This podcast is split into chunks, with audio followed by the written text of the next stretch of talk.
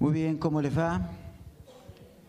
Es un gusto compartir este tiempo y poder invitarlos a acercarnos un poquitito a la palabra de Dios. Y saben, el título dice Una vieja película, estamos ante un mundo nuevo.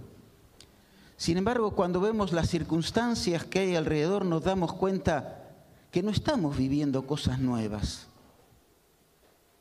simplemente retocadas y maquilladas de otra cosa, porque muchas veces estamos transitando la misma vieja película de siempre. Miren, hay películas que nos gustan, ¿no? Estas dicen, lo busqué en internet, hay varias discusiones, pero dicen que son las películas más vistas en toda la historia.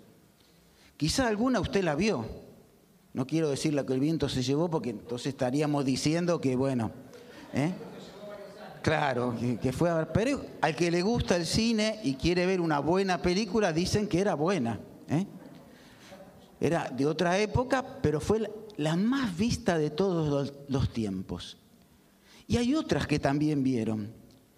Son películas que a algunos pueden gustarle o no, pero a la gente en general sí. Y uno las ve, ¿cuántas veces las que le gusta? ¿Una vez? No, a veces. Si puede verla otra vez, la ve dos, tres, pero ¿cuántas?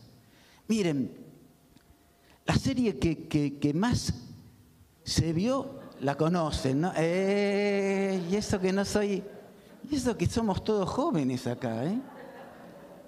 Pero es una serie del año 50 que se hicieron pocos capítulos, para seis meses nada más. Sin embargo, se vio constantemente y no sé si todavía está hoy en televisión, está en televisión. Mi suegro y mi mamá no se la perdían nunca la veían todos los días y ya sabían lo que iban a pasar y se reían antes. Vieron, ah, ahora, pero la seguían viendo, porque nos gustaba verla. Yo de chico la vi mucho tiempo y claro, me gustaba. El gordito, el Sancho, ¿eh? el, sargento, ¿quién no lo conoce? ¿Quién no lo vio y quién no lo recuerda? Eh? Hasta vos lo viste también, ¿no es cierto? Claro, ¿cómo que no? Si nos gusta a todos. Ahora, no todas son películas tan lindas. Y sin embargo la vemos muchas veces. Sin embargo, van surgiendo muchas veces de, nosotros. A ver si podemos pasar esto. Ahí se trabó. Ahí está. ¿Esto lo recuerdan? Estábamos todos preocupados, ya nos olvidamos que hay incendios. Ahora, ¿es el único que hubo? Aquellos que viajamos, vemos el sur eh, sin maleza, sin árboles, todo quemado en muchísimas partes. Si ustedes entran en Esquel, toda una montaña quemada por la misma gente del lugar. Hoy estamos asustados por el COVID, pero fue la única plaga que atacó este mundo, la peste bubónica, el mismo SIDA. ¿Cuántos millones murieron por la viruela? ¿Por cuántas cosas han muerto gente? No solo eso. Hoy lo de Ucrania nos espanta y sacó de escena todas otras cosas, pero ¿es una nueva película o es la historia de la humanidad repetida una y otra vez? Los argentinos somos expertos en crisis económicas, ¿o no? Fíjate el bolsillo tuyo ahora. Ahora, ¿es lo único que existe en el mundo? No. ¿Cuántas crisis hubo?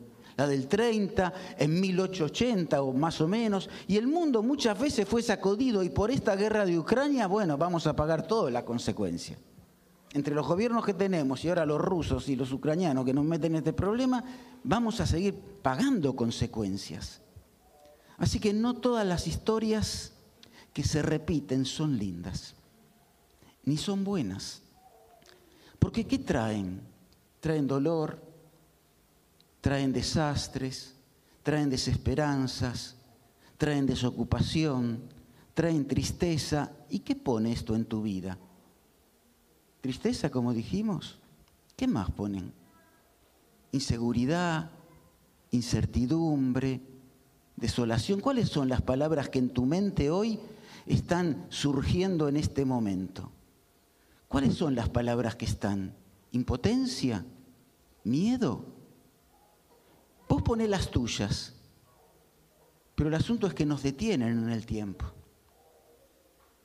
Y a veces Lo triste es que no solo es la historia de lo que ocurre alrededor, que no solo es la repetición de una vieja película, a veces son las mismas historias de nuestra vida que repetimos.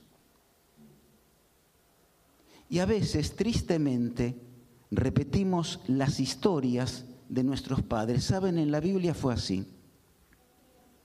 Hubo un señor Abraham que todos lo recordamos, es, es, aquel que leyó la Biblia, es alguien muy importante, ¿no es cierto? El Dios de Abraham, de Isaac y de Jacob.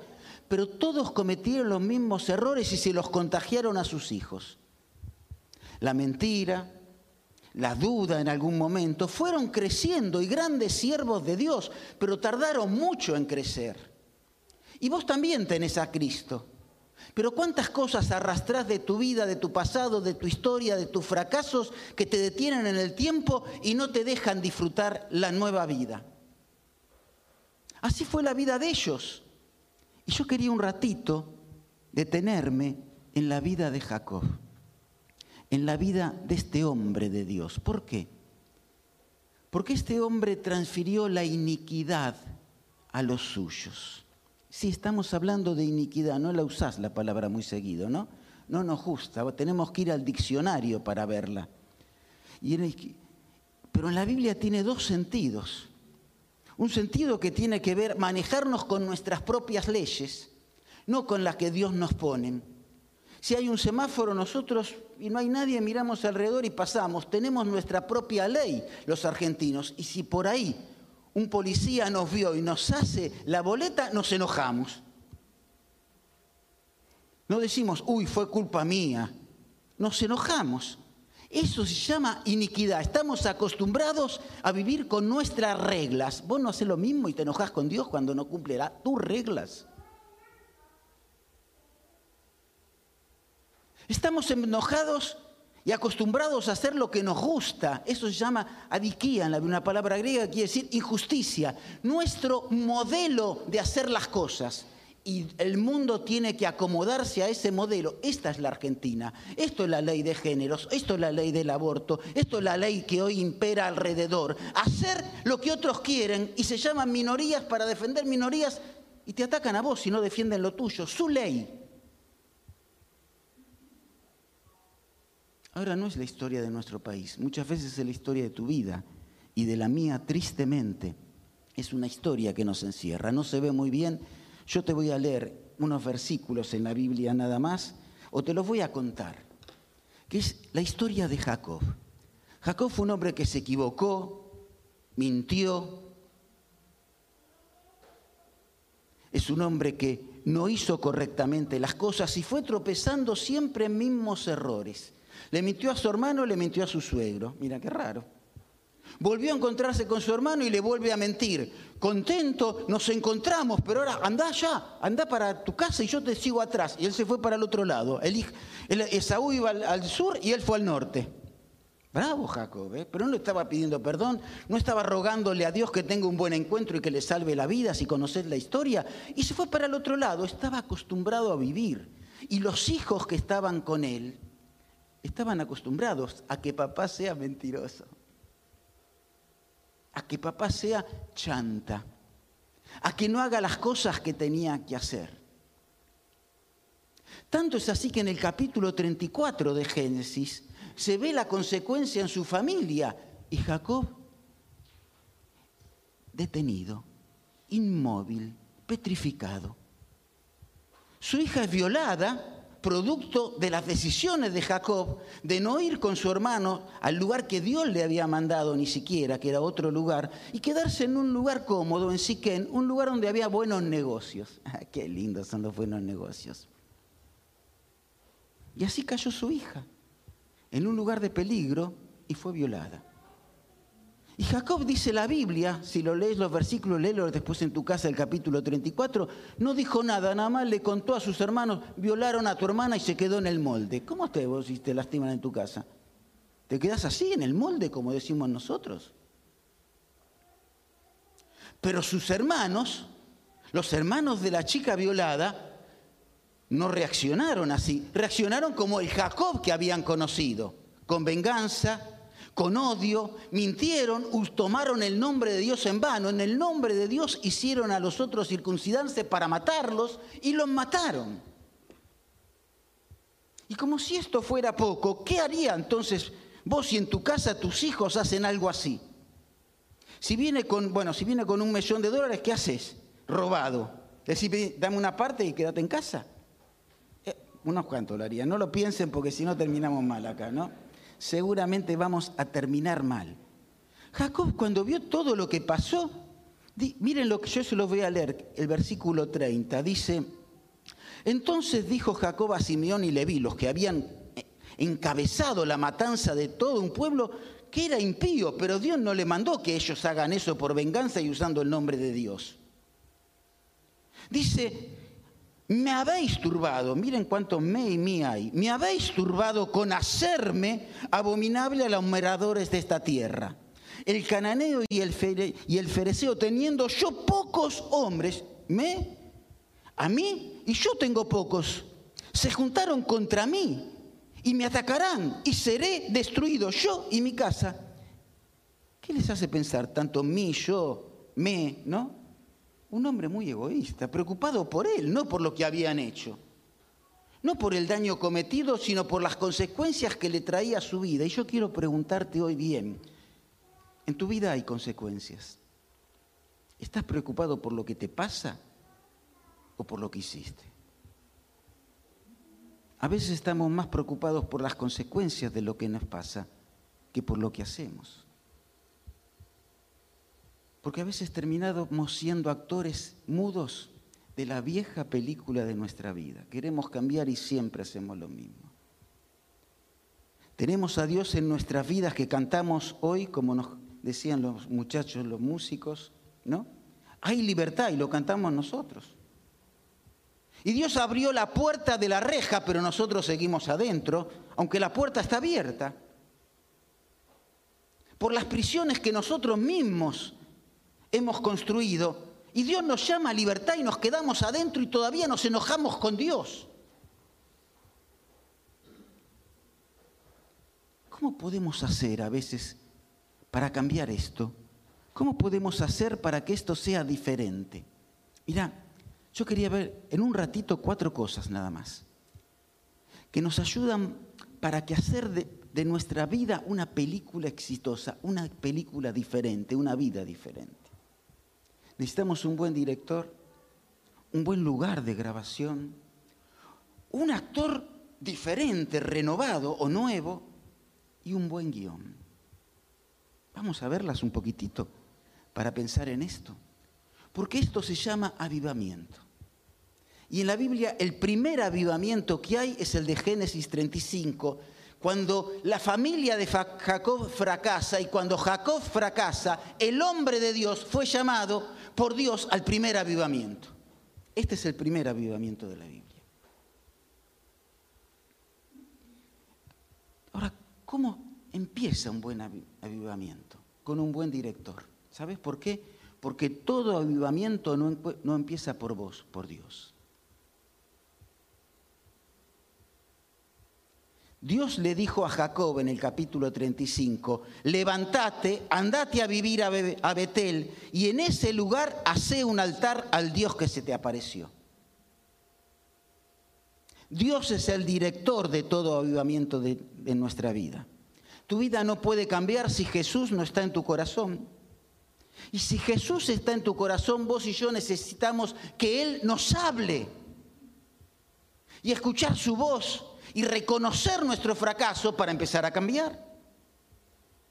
Por eso, todo avivamiento parte de Dios. Dios dijo, Dios habló, Dios hizo. Y un buen director da instrucciones claras. Y el director que tenemos en el cielo claramente le dijo a Jacob lo que tenía que hacer y te lo dice a vos y a mí. Levántate, andate y hacé. Levántate, andate y hace.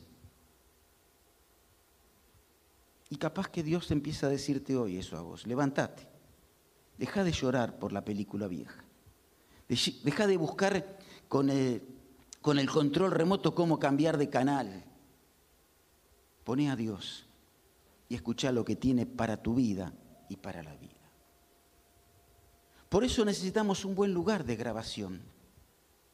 Y Dios le dijo a Jacob algo interesante, levántate. Pero le dijo, andate, ¿a dónde? A Betel. Ese era el lugar donde tenía que estar. Si vos conocés la historia de Jacob, ¿qué pasó en la historia de Jacob en Betel? Se encontró con Dios, luchó con Dios, ¿te acordás? Casi 30 años atrás fue esto, ¿eh? Y todavía no había aprendido. 30 años atrás lo había visto. Y yo digo, ¿cuánto hace que Dios te habló? ¿Cuántos años? Y todavía seguir repitiendo la misma historia en tu vida. Y Dios te dijo, o te está diciendo, no es hora de que vayas a Betel. Y en Betel hace un altar.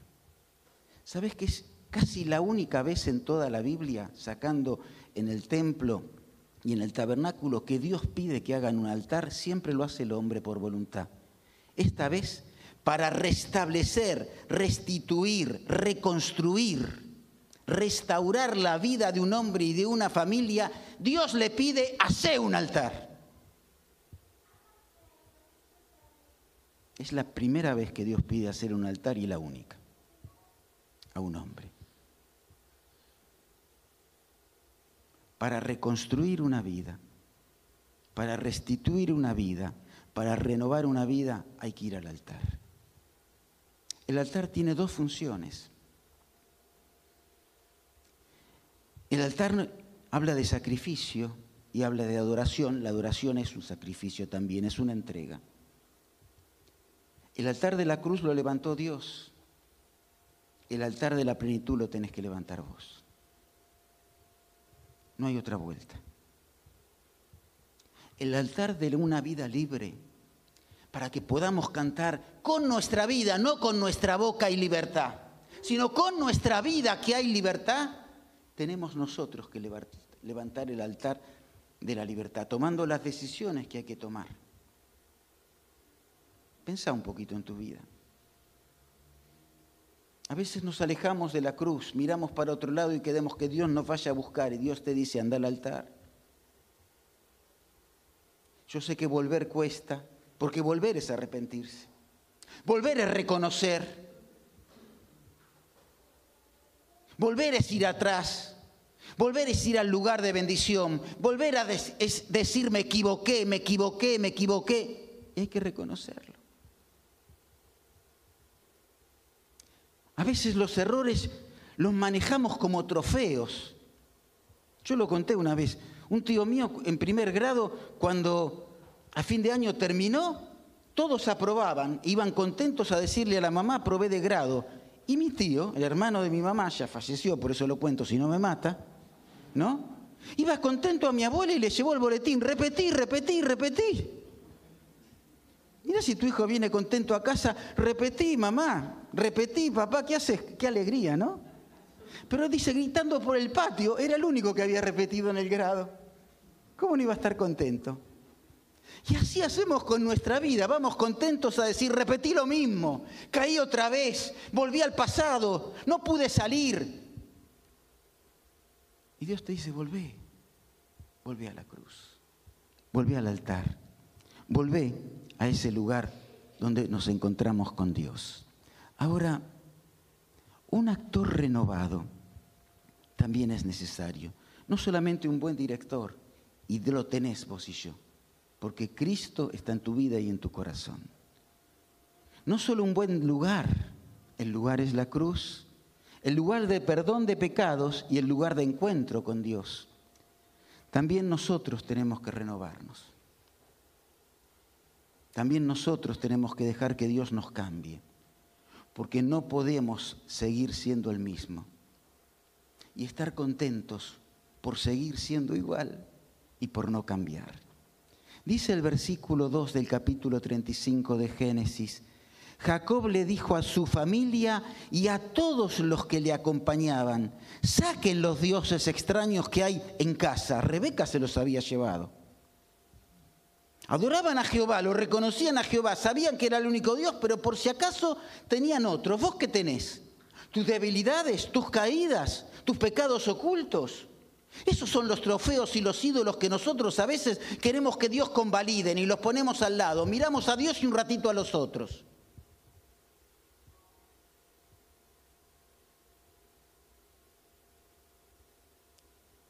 A veces como ídolos tenemos las cosas que nos hicieron. Yo vengo de una familia resentida porque esto me hicieron, esto me hicieron, esto padecí. Lo viví grabado en mi vida. Tardé mucho en sacarme ese sacudimiento. Me costó mucho hacerlo y todavía me quedan rastros. Siempre culpable vieron es el otro. Siempre nos chocan el auto, ¿no?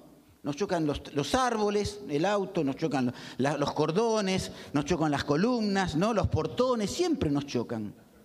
Las personas siempre nos chocan, se tiran arriba del auto, siempre somos víctimas de las cosas. Por eso dice en el versículo 2, saquen los dioses extraños, ¿qué cosa tenés que arrancar de tu vida? ¿La culpa a otros? ¿El daño que te hicieron? Las cosas que fracasaste y te impiden salir adelante, ¿qué cosas tenés que dejar? Dios dice, vamos a Betel, arranca eso y quédate en, el lugar de bendición. Betel para Abraham, para Jacob era el lugar de bendición. ¿Significaba casa de Dios o significa Betel? Ahí construí un altar. Al Dios que me socorrió cuando estaba yo en peligro. ¿Por qué no vamos al mismo altar? que un día escuchó la confesión de nuestros pecados.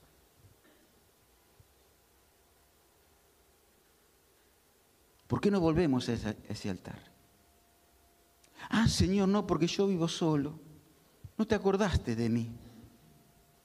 Ah, porque no pusiste a nadie adecuado a mi lado. Mira la esposa que tengo, mira el esposo que tengo. Mabel todos los días se lo dice a Dios, lo escucho.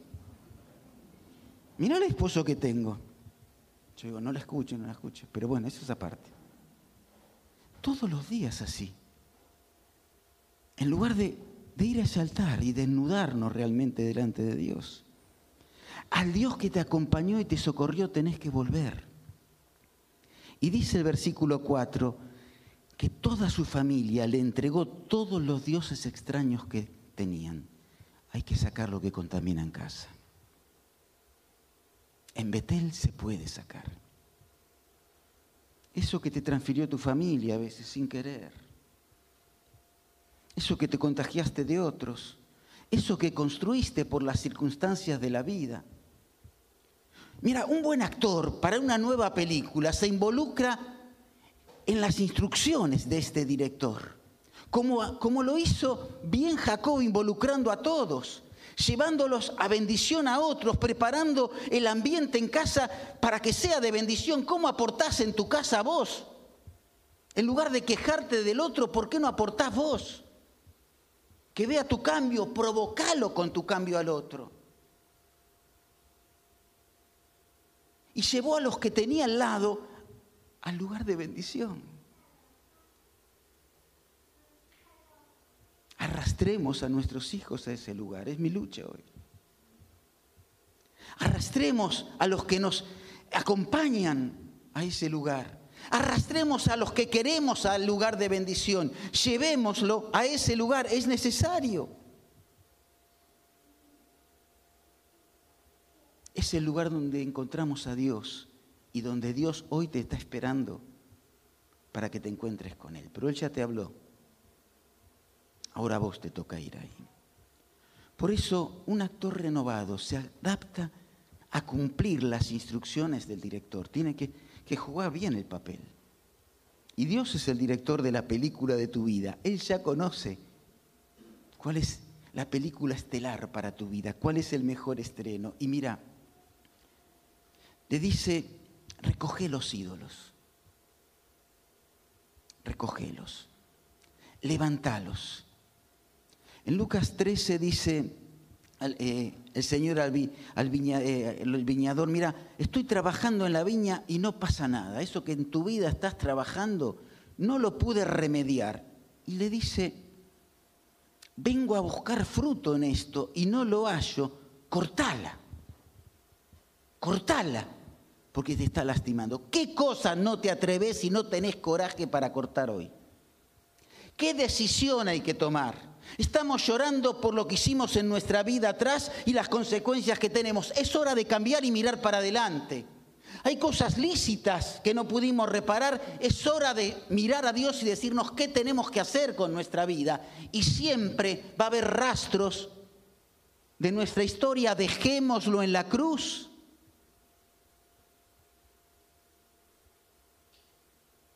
Es la única forma. Es la única forma.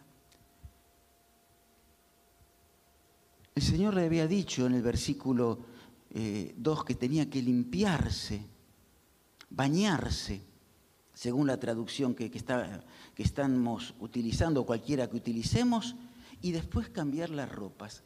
Es necesario limpiarnos. Sin limpieza nadie encuentra la bendición de Dios. Nosotros queremos compartir un pedacito quizá más chico de, de nuestras miserias y que Dios ocupe el resto. No, no, hermano. No, hermana. Lamentablemente te tengo que decir, donde está Dios no tiene cabida otra cosa. Él es el Señor, Él es el propietario de tu vida, Él es el que quiere manejar tu vida, Él es el director de tu película. Déjalo a Él y saca lo que nos corresponde. ¿Cómo cuesta despegarse? Aquí hay gente que le ha costado y hay gente que le está costando.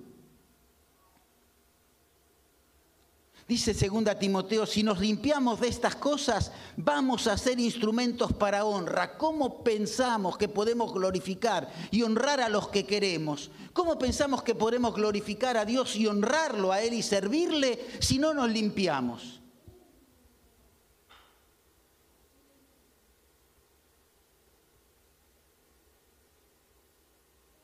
Necesitamos manos limpias. necesitamos manos que puedan honrar y glorificar a Dios. Es importante que lo hagamos así. Dice también Isaías, lavaos y limpiados, quiten qué cosa, dice, la iniquidad, el pecado intencional, el pecado grave, ese pecado que no nos gusta, no cualquier pecadito. ¿eh? Quítalo de vuestras obras delante de mis ojos, dice Dios, dejad de hacerlo malo, entonces me voy a acercar a vos. Entonces sí, pedime la bendición. Entonces sí, acércame a mí, acércate a mí. Entonces sí, yo quiero que vos me ayudes. Por eso un actor renovado sigue las instrucciones que son claras del director. Las instrucciones siempre son claras. Y mira lo que le sigue diciendo, cambia la ropa. Qué mono justa estrenar, ¿no? Nosotros la ropa nos gusta estrenarla y comprarnos algo nuevo, hoy es carito, ¿no? Pero nos gusta estrenar ropa nueva. Las chicas no debe haber ninguna acá que no le, que no le guste estrenar algo nuevo, ¿no? Más si lo elegimos y es lindo. Sin embargo, de nuestras miserias, de nuestro pasado y de nuestra historia la vamos arrastrando todos los días, sin lavarlas, ¿eh? Y de eso no nos avergonzamos. Y parece que nos gusta salir a la calle con la ropa vieja, con la historia vieja, con, con lo que nosotros queremos y sabemos que nos lastima. Es el momento de seguir las instrucciones del director y ponernos la ropa adecuada para la nueva película. No podemos vivir la nueva vida con los hábitos viejos, no se puede. No podemos arreglar ni reparar nuestra situación con Dios si no reparamos la historia y las situaciones de pecado. Hoy en muchas iglesias se aceptan las situaciones de pecado. Total, ya vine así al Señor. No, no. Sí, viniste con esta historia, pero cambia. A partir de hoy, cosas nuevas. A partir de hoy, algo nuevo. Por eso dejemos en Siquén, y fue muy astuto Jacob, nos llevó los, los ídolos y los enterró en el lugar donde fue a vivir. Los dejó allá, donde el lugar de abandono, el lugar que estaban dejando para siempre. Y los escondió en un lugar, en un lugar determinado, lejos de la mirada de los demás. Es hora que en la cruz enterremos esas cosas. ¿Para qué? Para que Dios pueda escribir un nuevo guion en nuestra vida. Y sabe bien lo que le dijo a, a Jacob algo que le había dicho y que Jacob había olvidado y no pudo cumplir por mucho tiempo. Yo soy el Dios Todopoderoso. Por tercera vez aparece este nombre en la Biblia. Sé fecundo y multiplicate. De vos voy a ser una nación y una comunidad de naciones. Habrá reyes entre tus vástagos. La tierra que les di a Abraham y a Isaac también te la doy a vos y también se la voy a dar a sus descendientes. Un guion renovado, un nuevo guion, tiene la presencia asegurada del escritor, que es Dios.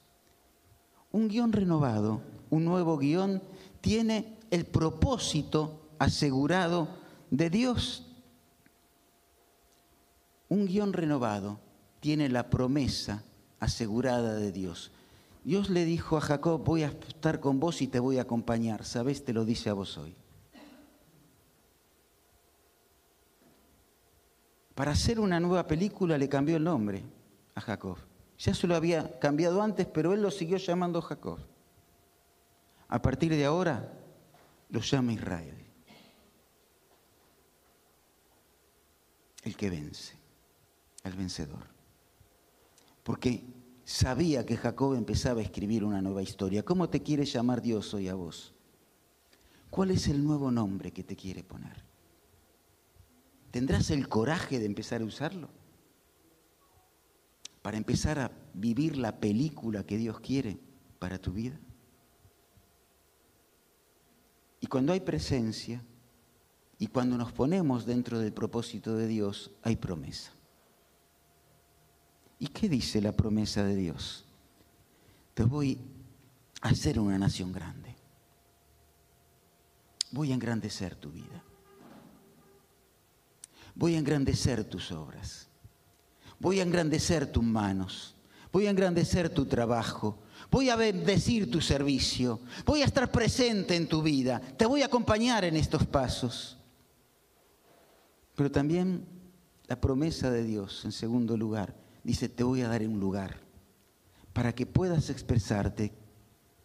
Quizás a vos te dio Patricios, una iglesia que tiene gente, mira, como Diego, pobre.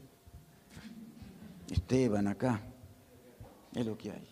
Ya lo dijo, ¿no? Acá no empiezo a nombrar, ¿eh? porque si no, mañana no me saluda nadie. Pero bueno, empecemos. ¿eh? Una iglesia como nosotros, pero te puso, te dio un lugar. Un lugar para bendecirte. Y un lugar para que vos también lo bendigas. Por eso Dios quiere producir un nuevo tiempo en tu vida. Y quizá hoy es el día de este nuevo tiempo. Por eso muchos comenzamos este taller, ¿no es cierto?, a transitar. Este taller de sanidad. Para poder dejar en Siquem, en el lugar de pecado, en el lugar de maldición, todo eso que te detiene y te impide vivir una vida de libertad. ¿Sabes por qué?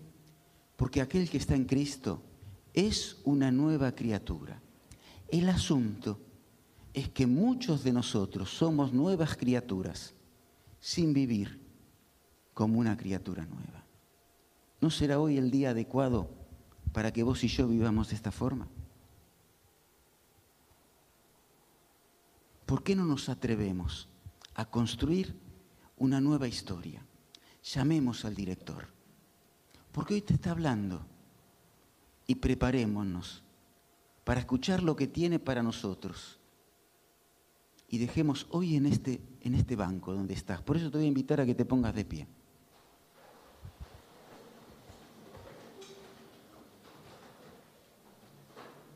Y dejes en ese banco donde estabas sentado eso que hasta ahora te impide y le impide a Dios hacer una nueva película de tu vida. Y yo te voy a invitar a que escuches al Dios de Betel, al Dios de Patricios, al Dios de tu corazón, para que escuches su consejo, para que puedas seguir su camino y para que puedas irte de este lugar dejando en la cruz, dejando en el banco aquellas cosas que te impiden disfrutar plenamente la vida y la película que Dios quiere hacer de tu vida. Estamos un minuto en silencio. Habla con Dios. Espero que tomes las decisiones que necesitas tomar. Y luego cerramos con una oración. ¿A quién tenés que dejar? ¿Qué cosa tenés que despojarte? ¿Qué pecado hasta ahora no pudiste soltar? ¿Qué persona te lastima y te daña? ¿Qué lugar es el que te oprime? ¿Qué dolor te transfirieron? Y todavía sigues llorando en tu corazón. Quizás son los llantos de tu padre, de tu madre, de sus historias.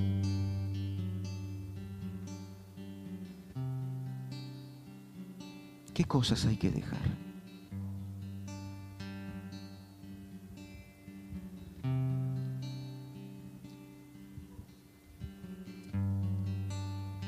Padre, queremos quedarnos en Betel para encontrarnos con vos hoy. Y como sabemos que sos el Dios de patricios, queremos delante tuyo escuchar tu consejo y tu guía. Que mires la inmundicia y la iniquidad que todavía tenemos para que podamos hoy dejarla en esta silla, en el pasado de nuestra vida, en esa vieja película que no queremos ver más. Bendice a cada uno de los que hoy nos encontramos en este lugar, para que el poder de tu espíritu y tu presencia se manifiesten, dándonos la libertad no solo de abrir la reja que ya abriste, sino de salir de disfrutar la vida que nos regalás, de poder aceptar el dolor de nuestros errores, la historia de nuestros padres, el fracaso de nuestras decisiones poder juntos a los que queremos empezar a vivir y actuar una nueva película, la que vos tenés para mi vida. Que esto sea una realidad hoy en la vida de cada uno de los que estamos acá, en la familia de cada uno de los que hoy nos encontramos. Lo pedimos de corazón, lo pedimos con fe, lo pedimos sabiendo qué es lo que querés y lo pedimos porque estamos dispuestos a hacerlo y lo hacemos en el nombre del Señor Jesús. Amén y amén. Que Dios te bendiga. Que si no tomaste decisiones, no dejes pasar el día sin hacerlo. Y que juntos empecemos esta semana a vivir una nueva película. Siempre es bueno ver un estreno, ¿no?